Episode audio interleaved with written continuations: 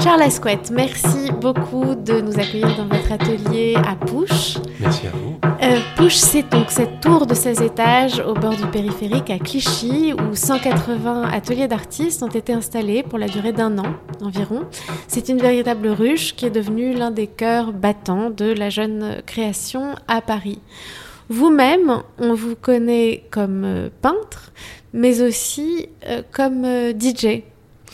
Alors, euh, dans votre atelier où nous nous trouvons, il y a en ce moment un ensemble de grandes toiles euh, qui représentent des, des sujets euh, assez fantastiques et puis euh, toute une série de petits autoportraits, de toutes petites toiles, de petites, euh, de petites natures mortes, et puis une série de, de toiles rondes, de d'eau qui représentent des crabes avec des bougies qui fondent sur eux. On en, on en reparlera tout à l'heure. Pour commencer, euh, je vous ai demandé de- d'apporter un son euh, qui vous est cher, qui résonne avec euh, votre travail. Et je vous propose, pour commencer, qu'on l'écoute. Très bien.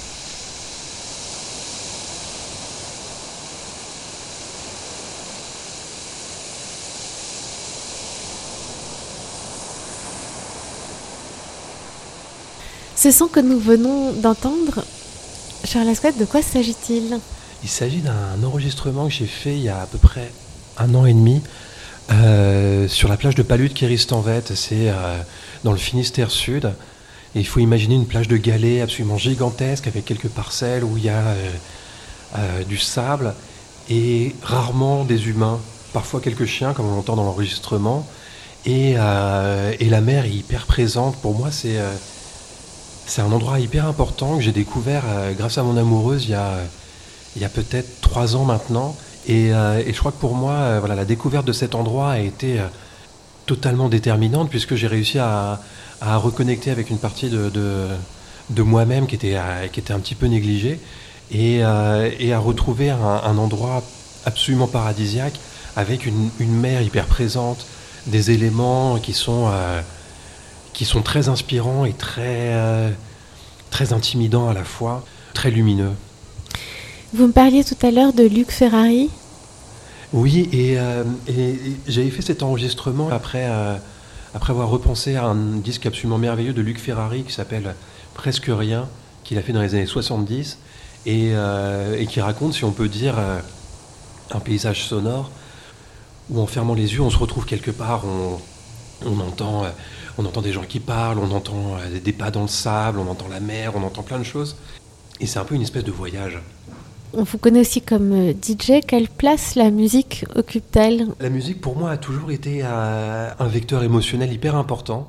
J'ai eu la chance de, de, de découvrir la musique euh, de façon plus approfondie, peut-être quand j'avais 16-17 ans, et après faire beaucoup, beaucoup de rencontres euh, de, de, gens qui, euh, qui en faisaient leur métier, des musiciens, et, euh, et dans un contexte de, de, musique électronique, j'ai pu m'affirmer comme DJ, comme sélectionneur, comme, comme collectionneur de disques.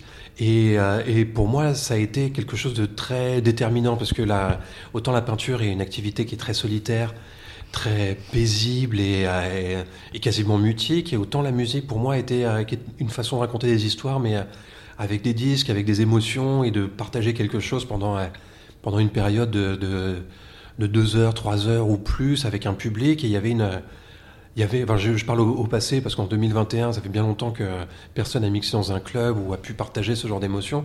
Mais, mais dans mon souvenir, c'était tout à fait merveilleux de pouvoir euh, vivre une espèce d'aventure humaine avec, euh, avec un groupe de personnes euh, en plein milieu de la nuit et de les transporter dans, dans des, des, recoins totalement inimaginables de ce que pourrait être une soirée, comme, comme j'ai pu le vivre dans des clubs, c'était absolument fantastique.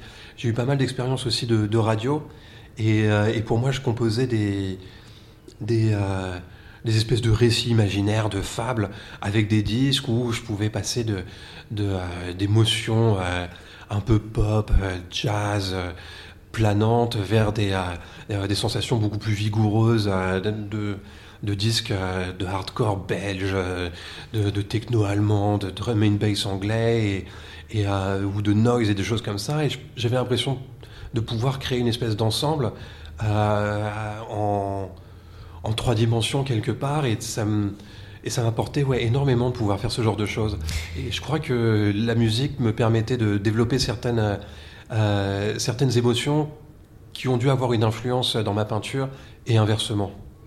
J'allais vous demander si dans la musique électronique, on pourrait dire qu'il y a une sorte de plasticité particulière Je pense qu'on peut le dire parce que euh, la musique, on doit pouvoir la, ressentir au plus profond de soi. Il y a quelque chose qui va, euh, nous faire vibrer à l'intérieur, que ce soit le cœur, les, euh, les bras, les, jambes. On a, on, a une sensation qui doit dépasser simplement l'oreille. et, et, je suis tout à fait au fait que la, la musique peut remplir quelqu'un d'émotion.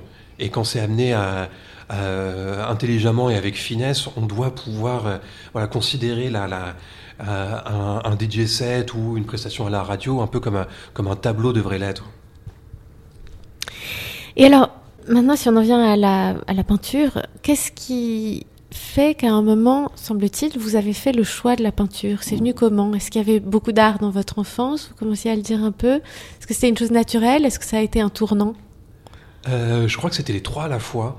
J'ai eu la chance d'avoir euh, une maman qui m'a assez tôt emmené dans des musées. J'ai des souvenirs euh, très vifs de, de, deux expositions qui m'ont profondément marqué. Je me souviens d'avoir découvert les peintures du Caravage à la Valette, à Malte. C'était quelque chose de tout à fait hallucinant pour moi. Ça a été une, révélation très profonde.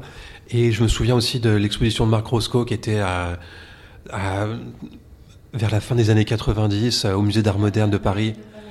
Et je, me souviens de cette exposition, mais de façon très très vivace. Je me souviens de, de, toutes les peintures, d'avoir une découverte euh, émotionnelle très très vive, comme une espèce d'apax de, de révélation. Et l'une et l'autre des expositions ont été pour moi deux, épiphanies parce que c'était deux façons diamétralement opposées de concevoir la, peinture euh, et, aussi deux façons de, recevoir de l'émotion pour moi. Et je me souviens aussi que très tôt, j'avais euh, exprimé auprès de ma maman le désir d'avoir euh, de suivre des cours de modelage. Et je me suis retrouvé dans un cours de nu académique ce qui était très bien. j'avais 7 ans, j'étais avec mon petit Bermuda, j'étais absolument charmant.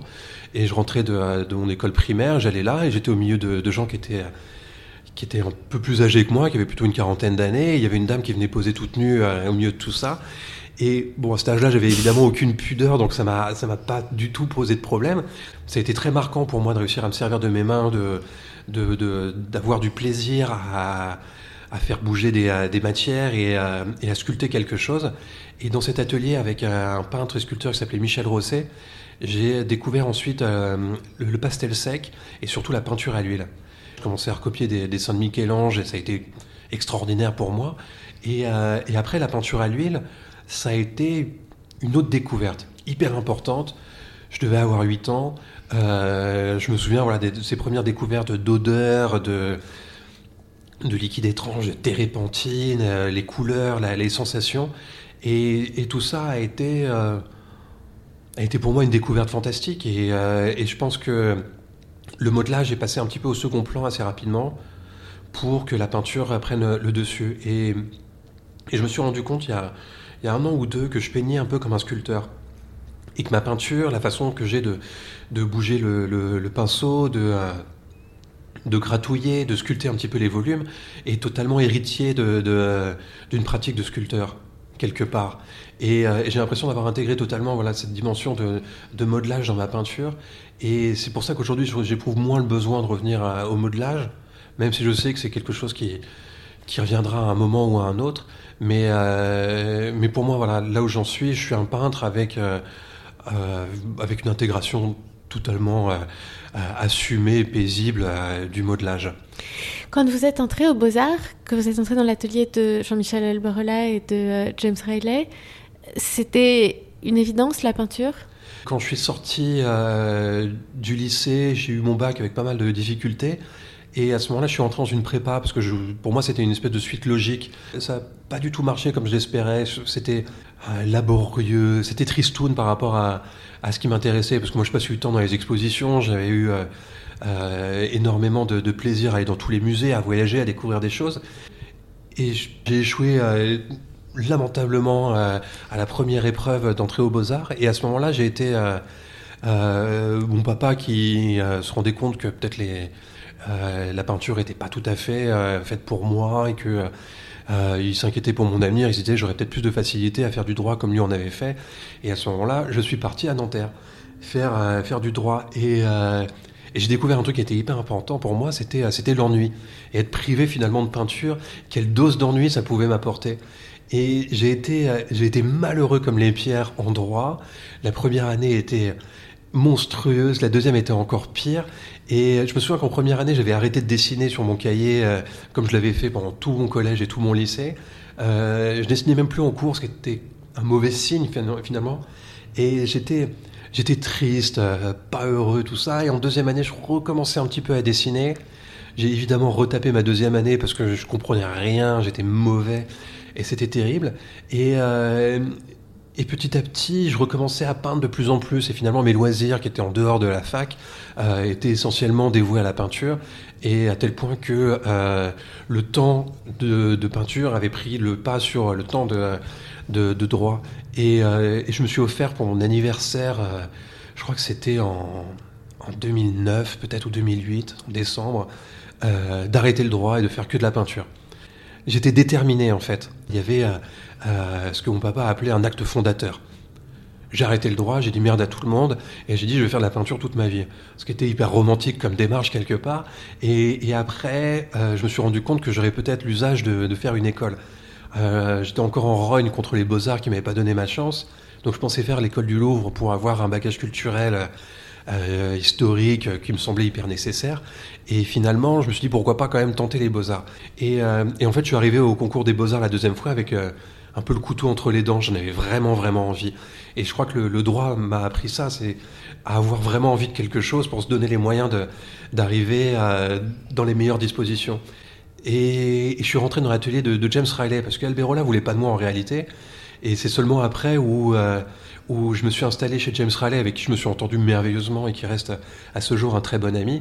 Et, euh, c'est après où j'ai pu développer des liens avec euh, Alberola, Cognier, Boiron, Claude Kloski et tous les, les, les, les, professeurs théoriques, que ce soit Jean-François Chevrier ou Didier Semin et François-René Martin, qui m'ont énormément apporté. Quand on regarde votre peinture, euh, il y a deux directions au premier regard. Il y a une peinture qui est très proche du réel, et puis il y a une peinture qui a quelque chose de plus fantastique. Je me rends bien compte qu'il y a un problème, parce que parfois je vais peindre un melon, et parfois je vais peindre euh, une, scène totalement imaginaire, qui aurait plus des, allures de fable.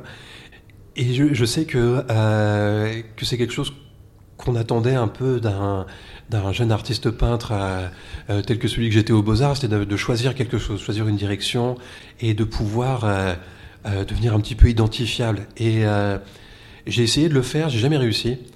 J'ai énormément de bonheur à pouvoir peindre un silex, quelque chose qui traîne, des bouteilles de listerine de façon très académique et autrement faire des autoportraits. Et pour moi, c'est aussi nécessaire de, de temps en temps peindre quelque chose qui est totalement sorti de mon imagination. Je suis peintre de la même façon, quel que soit le sujet que je vais aborder, et je sais que j'ai des impératifs qui soient euh, de désir, parce que j'ai parfois des désirs de, nature morte ou d'autoportrait ou même de portrait, et j'ai parfois aussi des désirs de, représenter quelque chose qui, euh, qui s'impose un petit peu à moi. Et euh, les, images que, que je remets dans mes peintures, elles sont, elles sont hyper importantes parce qu'elles viennent, elles viennent de ma tête, elles viennent de mon cœur, et elles sont un peu comme des, des rêves pas totalement élucidés. Et de temps en temps, il y a peut-être un lien qui va se tisser entre ces natures mortes et, euh, des grands formats, et que cette communication qui s'établit entre eux, cette espèce de, de filament de sens, est là où je me situe. Est-ce que euh, ces tout petits châssis qu'on regardait à l'instant dans votre atelier, qui font quelques dizaines de centimètres de large, sur lesquels on voit un citron, une aubergine, euh, ce petit melon, le petit silex, c'est un peu une sorte de carnet de notes? C'est des choses que vous faites euh, comme ça au, fil, au fil des jours? Ou est-ce que c'est des séries que vous entreprenez comme des ensembles plus construits? Je pense que c'est euh, parfois un petit peu des deux. Ce que de temps en temps, j'ai euh, j'ai quelque chose que, que, je trouve superbe. Euh, j'avais un pavé qui était hyper beau, que, que j'ai peint à plusieurs reprises pendant le premier confinement. Et parce que quelque part il me faisait de l'œil et j'avais envie de le peindre. Euh, et, j'ai l'impression que en accumulant ces petites pochades de, des petites natures mortes qui vont qui sont des objets pour lesquels j'ai de la tendresse, qui vont m'attirer parce qu'il y a un reflet qui va m'intéresser ou une texture que j'ai envie de peindre. j'ai l'impression qu'en choisissant ces objets et en réalisant ces petites peintures, euh, je crée malgré moi un ensemble un peu plus grand. Et ces petits ensembles, 3-4 peintures que je vais parfois accrocher comme des constellations, vont raconter quelque chose et vont devenir quelque chose d'autre. Il y a quelques semaines, à la New Gallery, vous avez fait une exposition qui s'appelle Yuki, un ensemble de portraits d'un chat blanc, Yuki. C'est assez gonflé. Il y, a beaucoup à dire sur, euh, euh, sur Yuki. Et en réalité, l'exposition s'appelait Yuki Snow in July parce que c'était son, c'était le, compte Instagram du chat. Il y a, il y a à peu près trois ans, euh, un peu plus de trois ans, mon ami Marion Dana avait un drame dans sa vie. Son chat était tombé du toit. Et, et, j'ai eu l'occasion à ce moment-là de, de lui trouver un nouveau chat. Euh, et, ça a été une espèce de coup de fou. Donc on parle d'un petit chat blanc dont on ne sait pas grand-chose, on sait juste qu'il est à moitié japonais. Et Marion a pas mal réfléchi, elle m'a dit il faudrait qu'on fasse une exposition de peinture de Yuki, d'après le compte Instagram de Yuki. Et on s'est dit tous les deux que ça n'avait aucun sens et qu'il fallait du coup absolument le faire.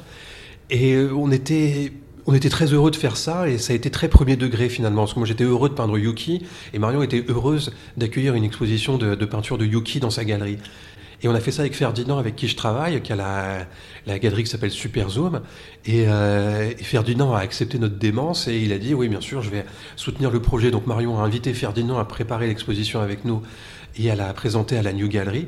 Et, euh, donc on a montré, euh, je crois qu'au total, il va y avoir une trentaine de peintures de Yuki qui reprenaient à chaque fois le nom du post Instagram associé, sans aucun sarcasme ni aucune ironie. C'était purement de la tendresse. On parlait tout à l'heure de, Chris Marker.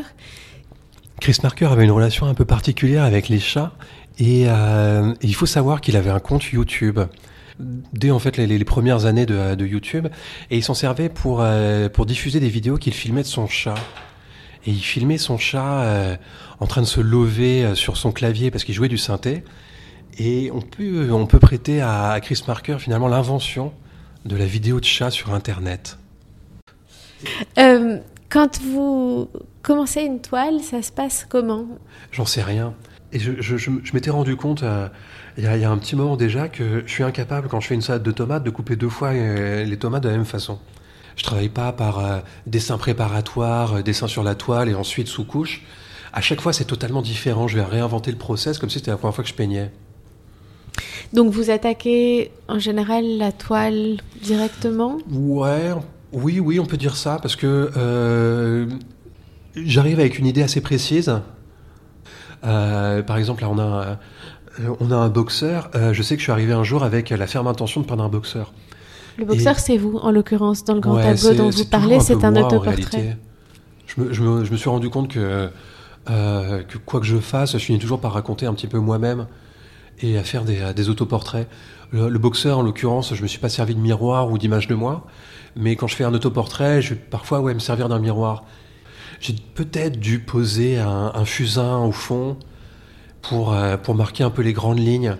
Et, euh, et après, en fait, ce qui se passe, c'est que la, peinture qu'on réalise est toujours plus intéressante que euh, un dessin préparatoire ou une intention qu'on aurait eue au départ. La, peinture, ensuite, elle va me demander d'autres choses. Donc j'arrive à un moment où je suis moi en train de peindre un boxeur et la peinture me réclame des trucs, un peu plus de structure. Elle m'a réclamé des cordes euh, pour euh, pour habiller un petit peu l'espace parce que le boxeur il flottait au milieu, ça me correspondait pas et la peinture m'avait fait comprendre que ça lui allait pas du tout elle-même non plus. Il y avait un espace vide en bas à gauche. La peinture m'a dit ouais, il y a quelque chose qui va pas du tout, il faut il faut intervenir à ce niveau-là. Euh, et, il se trouve qu'à ce moment-là, j'étais aussi en train de peindre des petites natures mortes et justement un citron. Et en peignant le citron, j'ai compris que la peinture avait besoin de ce citron. Et à ce moment-là, j'ai transposé aussi le citron dans la peinture. Au pied du boxeur. Exactement, au pied du boxeur. Et je crois que ce citron, il fait tenir euh, bah, tout, euh, tout l'édifice en place, quoi. Est-ce que vous revenez beaucoup sur ces grandes toiles? Il y en a plusieurs en cours en même temps Il y en a souvent plusieurs en cours en même temps, et il se peut que je revienne dessus. Et mon, mon, grand défi, en fait, de, de, cette période de ma vie, c'est de réussir à comprendre quand est-ce qu'il faut s'arrêter. parce qu'on arrive plein de bonnes intentions, on sait que euh, il y a quelque chose qui va pas sur une, pommette, sur un gant, sur un fond de couleur et qu'on pourrait l'améliorer. Et en cherchant à l'améliorer, on finit toujours par tout foutre en l'air et je crois que c'est un peu dommage. Donc j'essaye de plus en plus aujourd'hui de réussir à, à, m'arrêter, à me dire non, non, non, là maintenant on laisse. Ça pourrait être mieux, mais ça pourrait surtout être tout à fait pire et, disparaître. Cette manière que vous avez d'entrer dans vos tableaux euh, avec ces autoportraits, mais aussi de glisser dans l'étoile euh, quelque chose qui vrille par rapport au réel de temps en temps. Euh, et puis aussi la gamme colorée que vous avez avec beaucoup de violet, beaucoup de orange, ces gris foncés, me font curieusement penser beaucoup à Gérard Garouste. Ça me fait très plaisir parce que je, bah, pense que c'est peut-être le, plus grand peintre euh, français qu'on qu'on ait. Et je me souviens quand j'étais adolescent, pour moi, ça a été fantastique de, découvrir son travail. Euh, je, sais après que quand j'avais 18 euh, ans, j'ai découvert la peinture allemande. Et Neo Rauch et toute l'école de Leipzig. Ça a été pour moi un truc absolument fantastique. Et pendant des années, je, ne jurais que par ça. Et je me suis rendu compte en fait qu'on avait une richesse énorme euh, en France avec Gérard Garouste et, euh, et sans jamais avoir eu euh, d'idolâtrie pour son travail. Je me retrouve à, à, penser que de temps en temps, je vais dans les mêmes directions que lui a emprunté. C'est pas du tout intentionnel parce que c'est vraiment pas un travail que que je regarde en permanence et dont je m'inspire au quotidien, mais, mais de temps en temps, les, les couleurs euh, reviennent. Le violet, pour moi, c'est une histoire d'amour. C'est, euh, je crois que c'est Paul Queux qui m'a fait aimer le violet comme ça. Et euh, j'aime un peu cette idée de, dernière couleur du spectre. j'aime le rose parce que c'est sans doute Matisse qui m'a fait aimer ce, rose et, sans doute Garouste a lui employé ces couleurs pour, pour des raisons diverses, mais on se retrouve lui et moi à employer parfois des gammes chromatiques qui sont qui sont analogues et euh, pour des raisons sans doute différentes, mais avec la même tendresse et, euh, et, le même appétit. Est-ce que la littérature et les mythes sont importants? C'est très important pour moi parce que j'essaie de retrouver une saveur dans mon travail qui serait celle de, de fables, de mythes. J'ai beaucoup grandi avec, euh, avec les mythes grecs, les contes aussi, et, et tout cet imaginaire de, de littéraire enfantin et et toutes ces thématiques du conte ont pour moi été totalement fondatrices dans, euh, dans mon rapport au monde. Et j'ai l'impression parfois de peindre euh, des, des, séries de peintures qui seraient comme des fables, qui n'auraient pas vraiment d'histoire. C'est plus des visions. L'étoile dont vous parlez, je me tourne de l'autre côté de l'atelier où nous nous trouvons et je vois par exemple euh, un personnage nu qui tient une pieuvre et dans une main et dans une autre main une bougie. Il semble être dans un endroit qui est peut-être une sorte de rivage et au-dessus de sa tête, il y a un immense coquillage complètement euh, démesuré par rapport à, la taille de son corps. Euh, cette vision, elle vient d'où? Je, suis content que vous parliez de vision parce que c'est euh, vraiment mon. Je n'irais pas dire mon fond de commerce, mais c'est comme ça que, que j'appréhende mon travail. C'est toujours euh, une intuition ou une vision qui, qui, va me guider vers, euh, vers telle ou telle peinture. Et je ne sais pas toujours comment ça s'est produit. Pour ce cas du, du, du, personnage avec le coquillage sur le dos, j'ai encore beaucoup à comprendre de cette peinture parce qu'elle est encore fraîche. Ça fait, ça fait seulement quelques semaines que, que j'ai commencé à travailler dessus. Et je sais en revanche quelle est peut-être l'impulsion, enfin j'en suis même certain, quelle est l'impulsion qui a provoqué cette vision. Euh, il se trouve que euh, privé de musée, je me suis tourné vers les antiquaires. Et, euh, et, lors d'une visite absolument divine à la, galerie Kugel, il y a, quelques semaines, j'ai découvert un, objet absolument invraisemblable. C'était un petit nautile allemand du XVIIe siècle, d'une figure de Neptune qui devait faire lui enfin, Neptune devait faire 40 cm de haut, et sur son dos, il y avait un coquillage énorme. Et le coquillage était euh, évidemment cerclé de, dorures, le, travail était totalement étourdissant, et, euh, et, cette sculpture, qui devait faire une cinquantaine de, de centimètres de haut, était une des plus belles choses que j'ai vues de ma vie. Et je suis rentré totalement bouleversé de cette vision. Et, et, cette, euh, cette, peinture est venue assez rapidement, le lendemain ou le surlendemain. Je suis arrivé avec en repensant, en rêvant autour de cette, euh, de cette sculpture, je suis revenu à l'atelier avec, avec cette vision d'un personnage qui serait à la fois le Nautile que j'ai vu, mais surtout une espèce de, de, personnage un peu comme Atlas qui porte le, le, poids du monde sur son dos, ou ou un escargot. Je pensais un peu à un escargot euh, qui se retrouverait avec euh, non pas sa maison qui porterait, mais sa maison qui l'écraserait. Et j'ai l'impression que, que ça doit raconter quelque chose de moi. Et c'est comme quand je fais un rêve, je me rends pas compte le matin même.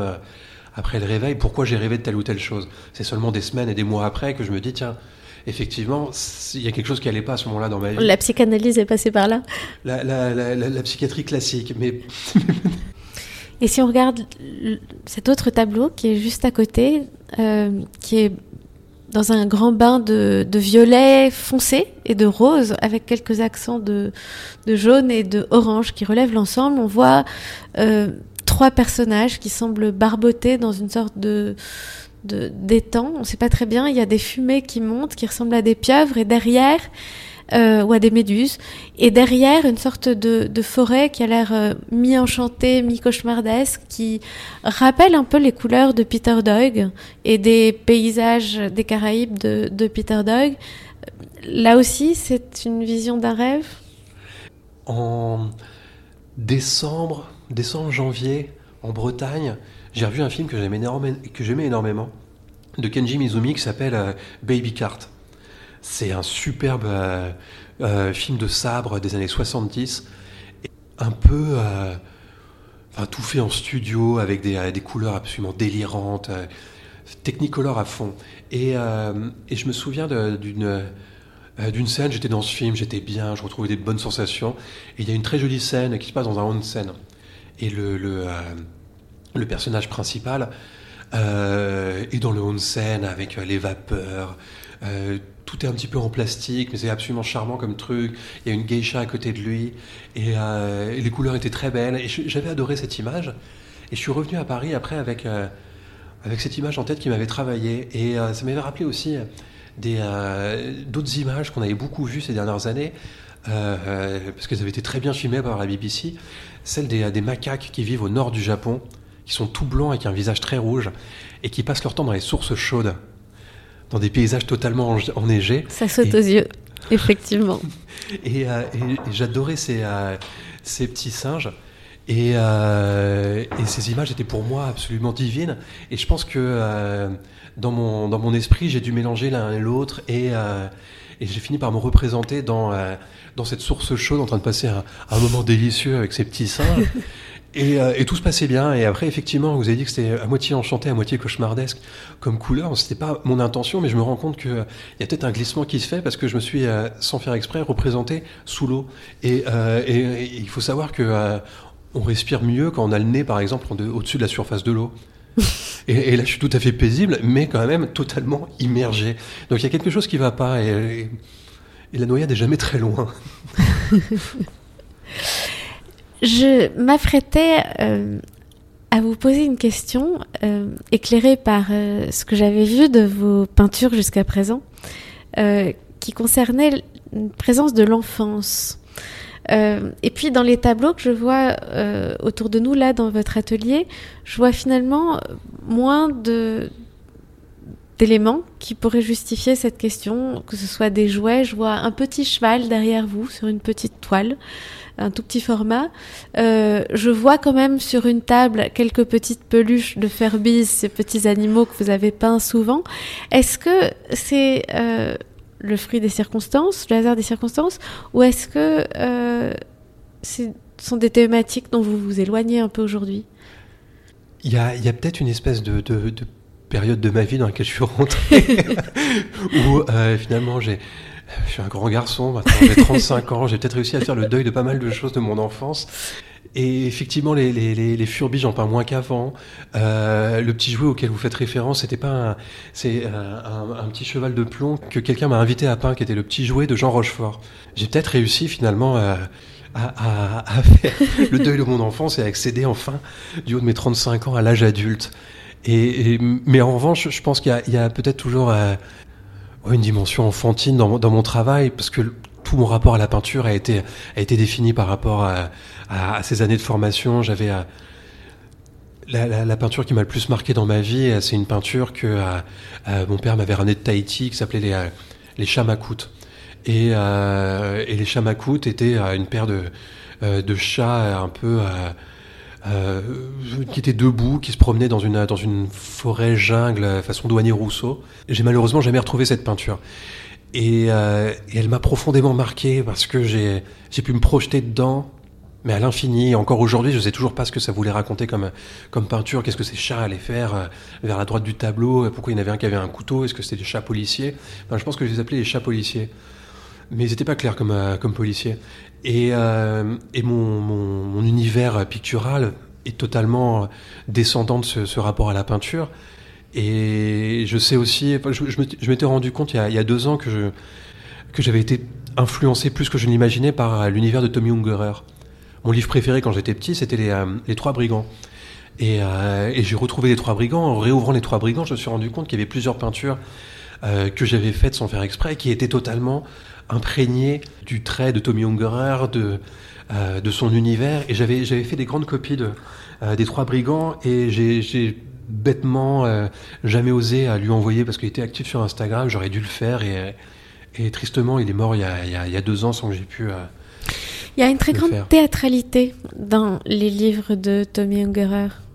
Quand on tourne les pages, la manière dont les images surgissent a quelque chose presque de cinématographique.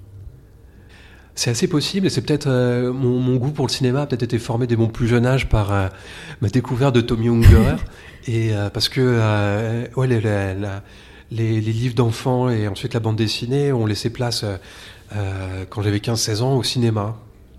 À quel cinéma?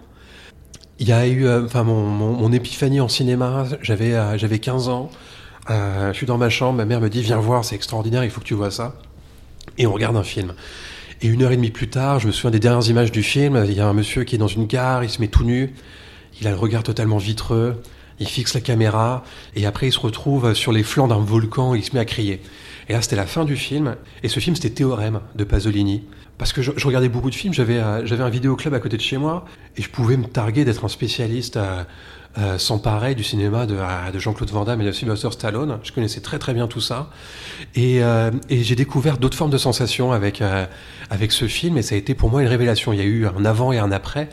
Et en ayant découvert euh, Théorème, j'ai ensuite eu le désir de, de, voir tous les films de Pasolini. Et après, de, de, de m'intéresser à Bergman et tout ça. Et le, le, le cinéma été un refuge pour moi extraordinaire.